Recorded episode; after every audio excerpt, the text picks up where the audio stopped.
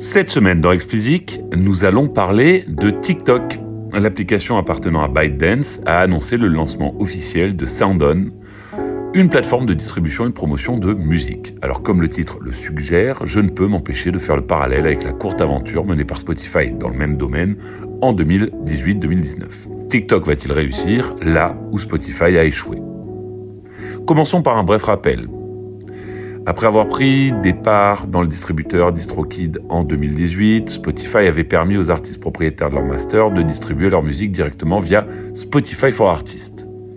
L'expérience avait tourné court et en 2019, ben, Spotify avait rétro-pédalé et stoppé net cette initiative. TikTok vient donc de faire l'annonce officielle du lancement de SoundOn aux États-Unis, au UK, au Brésil et en Indonésie. Je précise bien officiel parce que, en fait, le service existait en bêta depuis l'automne dernier dans les pays concernés. Pour le moment, on ne sait pas si TikTok envisage d'ouvrir Soundon dans d'autres pays. Le service de distribution ne permet pas seulement de livrer la musique sur TikTok, mais également sur toutes les plateformes de, streaming. Pardon. Alors comment est-ce que ça fonctionne côté royalties bah, Pour les revenus de l'usage de la musique sur TikTok et ses autres services, euh, les autres services du groupe, comme par exemple euh, le service de streaming Gresso, vous conservez indéfiniment 100% de vos royalties. Pour les revenus issus de l'usage hors ByteDance, vous conservez 100% la première année, puis 90% pour les années suivantes. Le seuil minimum de paiement est fixé à 10 dollars pour les, USA et le UK. Alors il est important de préciser que la licence que vous, accordez ainsi à SoundOn n'est pas exclusive et que bien entendu vous conservez la propriété de vos masters. Pour l'instant, on est sur quelque chose de très basique en fait, qui propose pas grand chose de nouveau. Mais les équipes de TikTok ont plus d'un tour dans leur sac pour attirer les artistes indés et DIY. Premier avantage par rapport à une distribution classique, la possibilité de rendre votre musique disponible directement dans la bibliothèque musicale commerciale de TikTok, c'est-à-dire les sons qui sont accessibles aux marques. Deuxième avantage, la promotion. Les équipes promotion de TikTok annoncent qu'étant en permanence à la recherche de nouveautés à mettre en avant, elles iront en priorité dans SoundOn pour trouver les perles rares. Les heureux élus seront mis en avant grâce à l'effort conjugué d'influenceurs et de la plateforme sans qu'aucune contrepartie financière ne soit attendue. C'est gratos quoi. Il sera intéressant de voir quel est le taux d'adoption dans les pays concernés, bien entendu.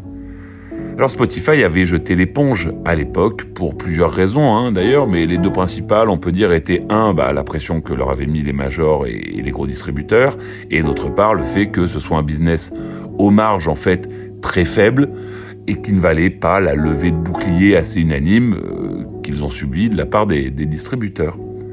Alors sera-t-il de même pour TikTok? Bah, Personnellement, moi j'en doute, du moins sur le papier, car l'application en fait se nourrit des artistes émergents qu'elle parvient, en tout cas pour les heureux élus encore une fois, à faire passer de l'ombre à la lumière en un instant. À mon sens, il est donc beaucoup plus naturel d'établir une connexion directe via la distribution pour TikTok que pour Spotify ou n'importe quel autre DSP à cet égard. ByteDance ne s'y trompe pas en fait et a déclaré que passer par SoundOn permet à votre musique d'être mise directement dans les mains des créateurs pour qu'ils l'utilisent dans leurs vidéos et vous permettent d'élargir nettement votre base fan tout en générant du revenu. Donc c'est une nouvelle avancée euh, pour TikTok qui empiète un petit peu plus, en tout cas qui élargit un petit peu plus euh, le périmètre de son activité et qui s'étend euh, dans les différents métiers de l'industrie musicale. Il faudra voir comment ça, comment ça évolue s'ils arrivent à prendre une place déterminante dans le business de la, de la distribution. Mais en tout cas, c'est un move qui est assez malin, en tout cas moi je trouve, et qui euh, pourrait leur donner un avantage décisif par rapport à la concurrence. Allez, c'est tout pour cette semaine. Hein. Comme d'habitude, si vous ne l'avez pas encore fait, euh, abonnez-vous à la newsletter, le lien est en description. Pour me soutenir, donnez-moi 5 étoiles sur Apple et abonnez-vous où que vous nous écoutiez.